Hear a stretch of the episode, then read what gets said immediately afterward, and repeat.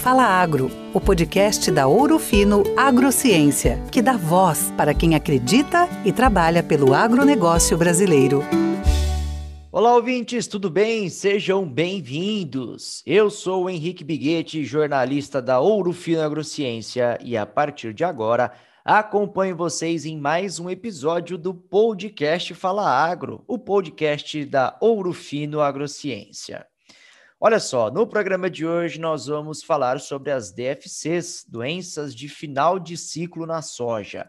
Você vai saber quais são as principais estratégias de manejo, os sintomas e prejuízos que essas doenças podem causar.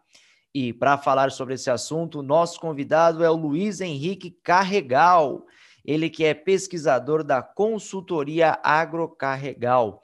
Ele também é engenheiro agrônomo e tem uma vasta experiência no manejo de doenças na cultura da soja. Tudo bem, meu meio xará, Luiz Henrique? Como vai? Seja muito bem-vindo. Um prazer tê-lo aqui conosco no podcast Fala Agro. Seja muito bem-vindo. Olá, pessoal. Muito obrigado pelo convite. É, e o prazer é todo meu. Bacana, Luiz. Legal. Bom, Primeiramente, gostaria que você fizesse um balanço da safra de soja brasileira 2020-2021 e falasse um pouco sobre o cenário de doenças na cultura. Quais foram aí os principais problemas enfrentados pelos agricultores brasileiros? Nós tivemos uma safra boa, né, em algumas regiões, inclusive até muito boa, em relação às produtividades mas também nós tivemos alguns problemas, né? Um deles foi o atraso na chuva, que às vezes acabou atrasando em algumas regiões o, plantio. É, nós tivemos um estresse hídrico é, durante a, safra, o que culminou em atraso de pulverizações. Então, nós tivemos algumas características indesejáveis também durante essa safra. É, em relação às doenças, especificamente, a gente já vem observando no, no sudoeste goiano há vários anos que as principais doenças estão relacionadas aí a nós chamamos de doença de final de ciclo. Né? Depois nós vamos detalhar um pouquinho mais a respeito delas, porque eu particularmente nem gosto desse nome mais, né, de DFC. Depois nós vamos nós vamos falar a respeito disso. Mas o que que a gente viu e ouviu dos nossos colegas aí pesquisadores, né? A, a ferrugem com uma importância menor do que a gente tem visto aí nos últimos nos últimos anos. Ah, as principais doenças são as, as DFC, né, ao final de ciclo, tanto a mancha parda quanto o crescimento de cercóspora. Em algumas regiões, e claro que dependendo das variedades plantadas, uma pressão muito alta de mancha-alvo, uh, que na minha opinião, acho que a, vai ser a doença mais importante aí no, no futuro breve. Uh, mas o, o, agricultor ele ele está um pouco mais é, mais ligado às informações, é, está tendo um acesso mais rápido, mais fácil às informações, e meio que de forma geral, ele tem adotado um manejo de, de doenças que serve não só para a ferrugem asiática, mas para o complexo né, de, de doenças na cultura da soja. Bom, o Luiz disse então que, na visão dele, as manchas foliares foram as principais doenças na cultura da soja nesta última safra. Uh, ele citou como exemplo as DFCs, que são popularmente conhecidas aí como doenças de final de ciclo, e também a mancha-alvo. Então, ô Luiz, por favor, explique para os nossos ouvintes o que são as DFCs uh, e quais são os fungos causadores dessas doenças. E aproveitando, você disse também eh, que chamou a minha atenção que não é muito, vamos dizer, simpatizante com esse nome, doenças de final de ciclo. Por que disso? No, no Brasil, a gente tem a, a mania de importar todos os estudos que são feitos nos Estados Unidos, que são feitos na Europa, e às vezes a gente demora um pouco para gerar os nossos, os nossos trabalhos, né?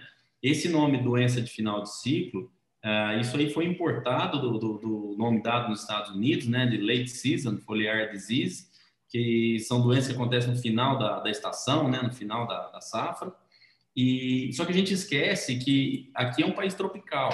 As coisas funcionam de forma diferente. Lá nos Estados Unidos, principalmente na, na região onde se produz mais soja, eles passam um período do ano congelado, temperaturas baixíssimas. Para a gente aqui isso não acontece. Então a, a dinâmica dessas doenças ela é completamente diferente. lá nos Estados Unidos, elas acontecem realmente ao final do ciclo da cultura. Aqui no Brasil, não. São doenças que é, elas iniciam, inclusive com sintomas, a partir de 15, 20 dias de, da semeadura. Então, a gente precisa separar um pouco isso. Hoje, em virtude, inclusive, dos casos que a gente tem de resistência, é, é mais importante ainda a gente esquecer esse nome DFC e começar a separar em mancha parda, que é causada é um fungo que causa Septoria glycinis, e o crestamento foliar de cercóspora, ou mancha púrpura da semente, que é outro fungo, é outra espécie. Então, se a gente separar isso, eu acho que nós vamos conseguir, inclusive, fazer um manejo mais, mais efetivo. Ah, essa essa mancha parda causada pela septória é comum observar em, nas nossas áreas aqui do sudoeste goiano e em boa parte do Brasil, essa doença iniciando em torno aí dos 15, 20 dias após a, a emergência. Então, essas duas doenças, mancha parda e crestamento cercóspora, são as doenças que a gente chamava ou chama, né, isso aí já caiu na moda do, do agricultor, é que a gente chama de DFC. São só essas duas, essas duas doenças. A mancha-alvo é uma doença à parte, tá? é causada por um outro fungo chamado Corinespora cassícula, e essa doença realmente tem aumentado muito. É, uma diferença dessa mancha-alvo para as outras duas que nós mencionamos anteriormente é que ele é um, um, um fungo que infecta vários hospedeiros. Ele tem um, um espectro de hospedeiro muito maior do que a septória ou do que a própria cercóspora. E no que a gente tem feito hoje no Cerrado, onde nós temos áreas de soja, área de algodão, áreas onde a gente planta crotalária para manejo de nematóides, eh, a gente tem aumentado muito a, a pressão de inóculo desse, desse patógeno. É uma doença também é, causada por um patógeno que a gente chama de necrotrófico, né, que sobrevive na, na matéria orgânica, nos restos de cultura, é, e é um fungo que ele tem uma facilidade muito grande de se adaptar, né? Tanto aos produtos químicos, né, que a gente chama depois de resistência, uh, mas também de quebrar a resistência de variedades. Bom, Luiz, você já falou para a gente que essas doenças uh, aqui no Brasil podem aparecer não só no final do ciclo, como ao longo de todo o processo produtivo, isso por conta das características da agricultura tropical, que é a agricultura brasileira. Mas então fale para os nossos ouvintes como identificar essas doenças, quais são os principais sintomas e o mais importante, qual que é o potencial uh, de dano que elas podem causar em uma lavoura? Uh, eu vou começar pela mancha-alvo, porque é o sintoma mais fácil de explicar. Parece realmente um alvo. Você tem um, um, centro um pouquinho mais escuro, como se fosse uma pontuação, normalmente anéis concêntricos, então ela é muito semelhante a um alvo temos que ter um pouco de cuidado, porque não são em todas as variedades que as lesões aparecem dessa forma. Em algumas, algumas variedades, algumas cultivares, as lesões podem ser menores, mas a gente sempre vai observar o ponto no centro mais escuro e as lesões são bem arredondadas. Isso facilita a, a diagnose. Algumas lesões crescem, ficam bem grandes na folha, muito característica, mas nós temos variedades que a gente tem um maior número de lesões, mas lesões menores, mas sempre lesões arredondadas. Tá? Então, se o, o, agricultor pegar essa folha e olhar contra o fundo claro, assim, é, por exemplo, contra o sol, o céu, né, o sol também, ele consegue ver que a lesão é bem, ela é bem arredondada. Os sintomas não se limitam às folhas.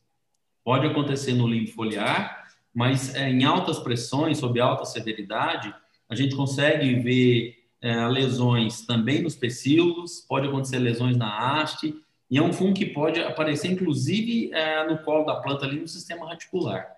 É mais difícil da gente ver esse tipo de sintoma, mas também é, ele pode acontecer. Quando a gente passa para a mancha parda e o crestamento de cercóspora, é, essas duas doenças, normalmente, elas acontecem de forma concomitante. Então, eu consigo ver numa mesma variedade ah, lesões de mancha parda e lesões de crescimento de cercóspora. Isso não é uma regra, mas normalmente as lesões da mancha parda causada pela Septoria glycinis, elas são mais no meio do limbo foliar e elas são lesões angulosas, elas têm quina. Parece que o fungo cresce até a nervura e ali na nervura ele para e ele vai formar essas lesões então mais angulosas. Não são lesões arredondadas, é, igual a gente vê, por exemplo, para a mancha-alvo, tá? Ela tem algumas quinas. A cercóspora normalmente aparece mais nos bordos da folha e são lesões maiores, causando como se fosse um crestamento mesmo. É, a gente consegue ver, às vezes, a folha até é, encarquilhando é, em função da, dessa cercóspora.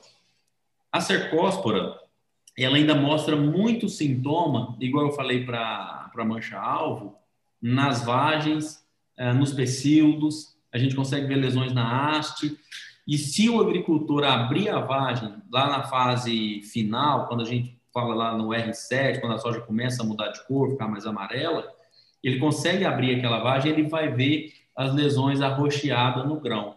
Aí ele tem plena convicção que a, a, a, o crescimento cercóspora né, e a mancha púrpura da semente.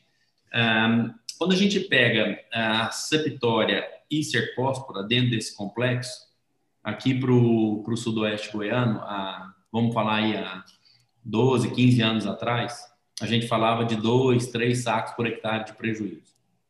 Hoje, com essas novas variedades, é, variedades com potencial produtivo muito maior, nós estamos tendo prejuízo aí de, claro que vai depender de variedade, tá? Mas a gente tem prejuízo de até 15 sacos por hectare.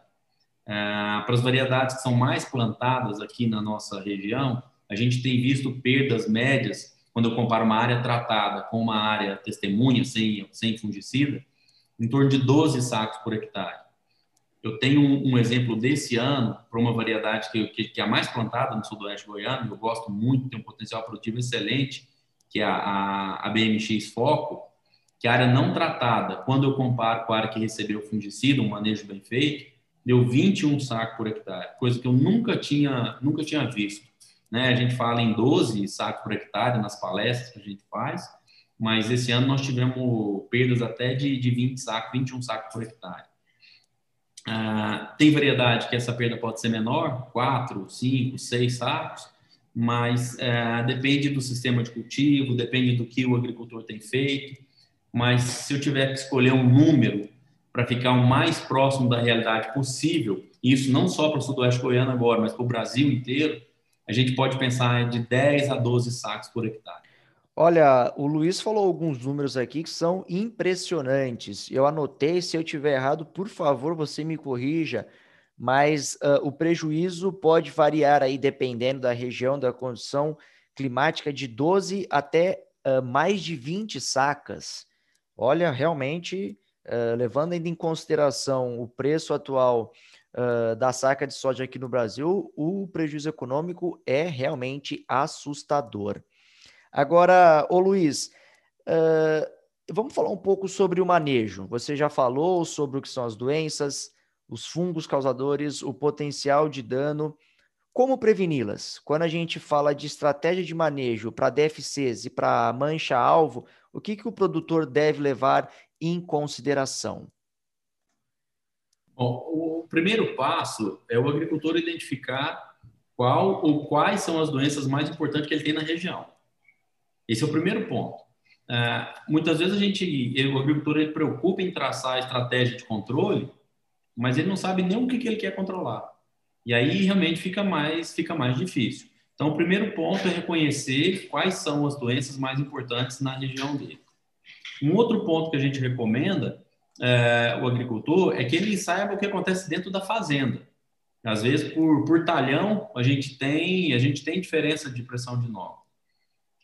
Dentro das estratégias de, de manejo que são importantes, a primeira delas é trabalhar com semente de boa qualidade, com boa germinação, boa sanidade, vigor. Isso aí já ajuda, já é o primeiro passo. Segundo, essa semente tem que ser tratada com fungicida, tá? com fungicidas que são eficientes, né, para que ele não introduza novas raças ou novos problemas no, no, numa área, principalmente quando ele está iniciando um novo talhão ou uma nova fazenda, para que ele não leve o problema para a área dele e que ele dê a proteção ah, naquela fase inicial de desenvolvimento da, da planta. Outros pontos que são fundamentais ah, estão relacionados ao espaçamento e a população de plantas que ele utiliza na, na lavoura. seguindo as recomendações técnicas para cada variedade, escolher a variedade, o material que ele vai plantar, porque dali para frente, as próprias estratégias de controle, pensando agora em controle químico que eu vou utilizar, depende da variedade. O que eu tenho observado ah, nesses 20 anos que a gente trabalha com, com soja, doença que é causada por patógeno, seja em planta, seja em animal, ou seja no ser humano, as melhores estratégias são preventivas ou, no máximo, o primeiro sintoma. Então, o que, que eu vou fazer? Eu vou traçar um programa uh, de fungicidas, uh, conhecendo os principais ingredientes ativos para aquelas doenças que acontecem uh, na minha região e vou começar aplicando os, os produtos de forma preventiva. tem agricultor que fala, ah, mas vocês estão querendo que a gente faça várias aplicações. Não somos nós que estamos querendo. A planta, a soja, hoje é que exige isso. A soja que a gente planta agora, em 2020, é completamente, é completamente diferente da soja quando a gente plantava no ano 2000. Hoje nós temos um, um, um grande número de cultivares cujo ciclo é indeterminado. Então a soja ela vai enchendo grão por terço da planta, por parte da planta. Então eu preciso proteger aquela parte de baixo desde, a, desde o começo. E o que a gente tem feito aqui e obtido muito sucesso, inclusive na nossa área comercial, né, que a gente planta, é, iniciando as aplicações de fungicida dos 25 a 30 dias após a emergência. Então, para a gente hoje, é muito mais é, é, assertivo ou correto é, determinar dias após a, a emergência. Tá? Então, aqui normalmente eu faço a minha primeira aplicação ali nos 25 a 30 dias após a, a emergência, dependendo de como está a lavoura, eu tenho que ir para o campo, eu tenho que monitorar, eu tenho que ver se é uma área que tem palhado ou não tem palhado, eu posso tocar nesse assunto daqui a pouco também. Uh, e a gente repete a, a, aplicação, não quer dizer que eu vou fazer o mesmo produto, essas estratégias também são importantes, a gente diversificar os, os ingredientes ativos que nós estamos utilizando na lavoura, é, mas essa segunda aplicação, a gente faz o que a gente chama de pré-fechamento, que seria antes da soja fechar as ruas, eu consigo enxergar a linha ainda. É, isso vai depender do espaçamento que eu plantei, vai depender da variedade, mas normalmente acontece em torno dos 42 aos 48 dias após a emergência. Depois dessa fase, é, eu não consigo colocar produto mais no terço inferior da planta. A soja fecha e não, por melhor que seja a minha, a minha aplicação, é, eu não vou conseguir colocar produto, inclusive, nesse terço inferior. Então, dali para frente, a gente trabalha com a recomendação das empresas em relação a intervalo, que é de 14 a 15 dias. Então, eu repito, e normalmente aqui nas nossas áreas, é, a gente, a gente termina com quatro a cinco aplicações de fungicida. O que, que é importante? É, ele saber quais são os produtos que ele vai utilizar, né? Eu, eu tenho os ingredientes ativos que são mais efetivos para a doença A ou B e eu preciso saber identificar isso. Outro ponto que é fundamental é não repetir os ingredientes ativos ou o mesmo produto por mais de duas aplicações.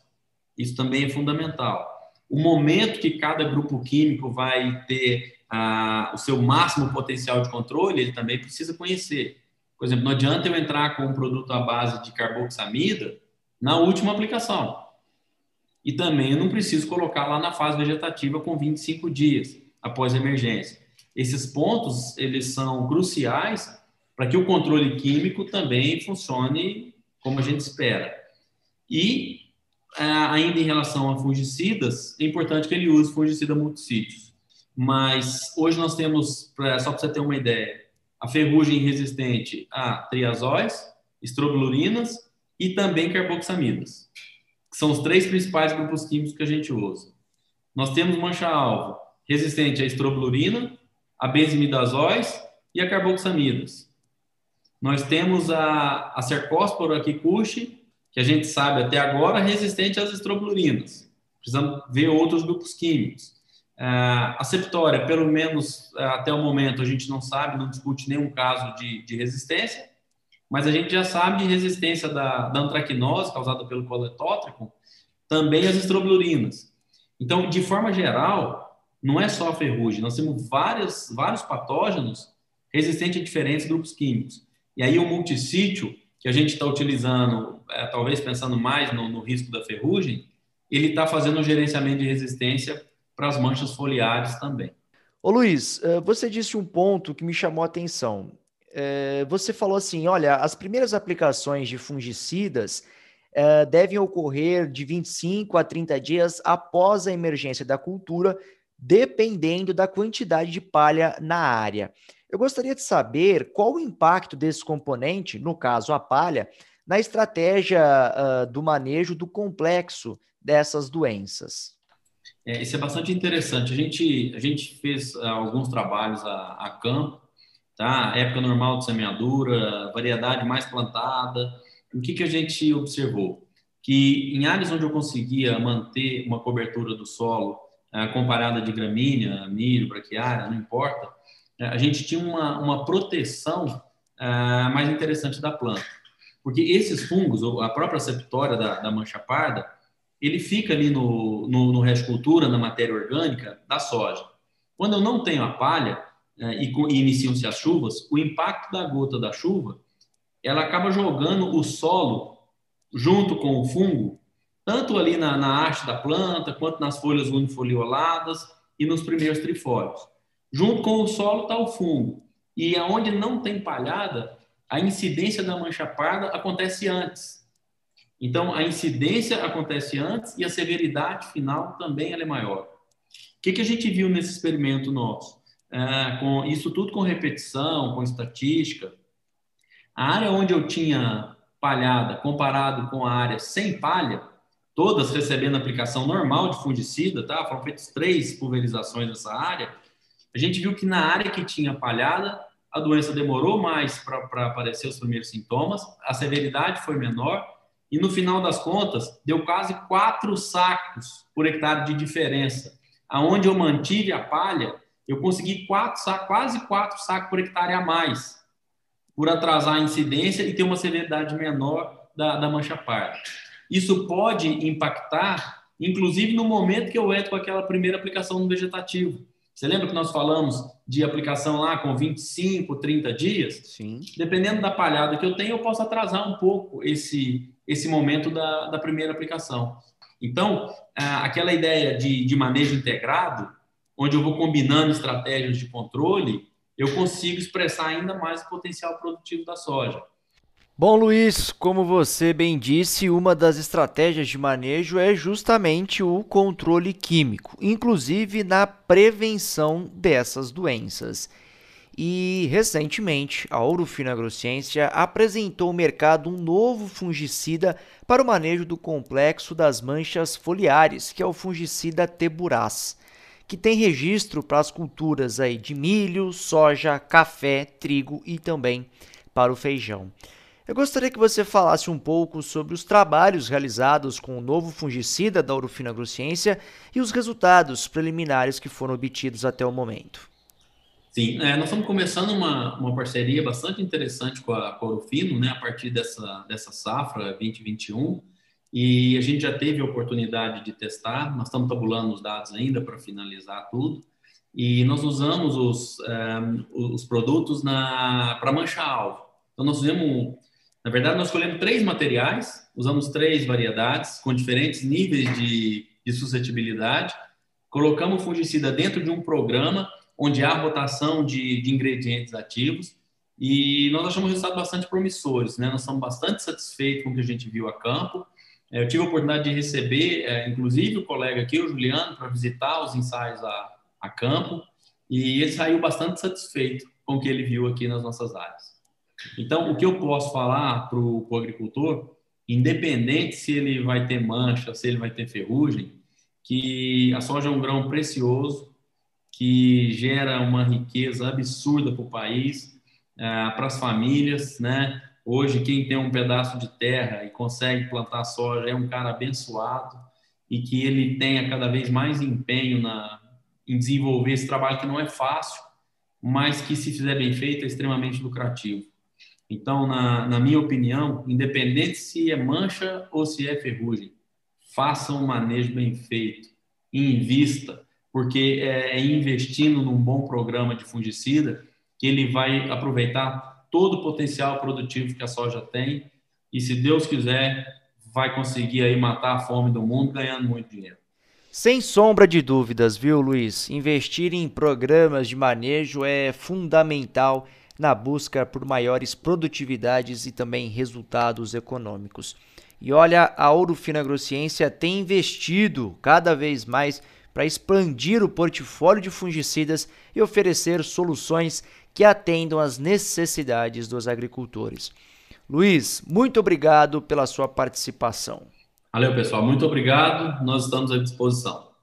Bom, pessoal, nós vamos ficando por aqui. Você já sabe, para rever esse e outros conteúdos, acesse o nosso portal ourofinoagro.com.br barra canal traço digital e todos esses episódios do nosso podcast também estão disponíveis nas principais players no Spotify, no Deezer, no Podbean, no Apple Podcast, entre outras, tá certo? Muito obrigado pela sua companhia, uma ótima semana, um forte abraço e até a próxima. Essa foi mais uma edição do Fala Agro, o podcast que é a voz do agronegócio brasileiro. Assine o nosso canal e fique por dentro dos principais acontecimentos do setor. Juntos, reimaginamos a agricultura brasileira.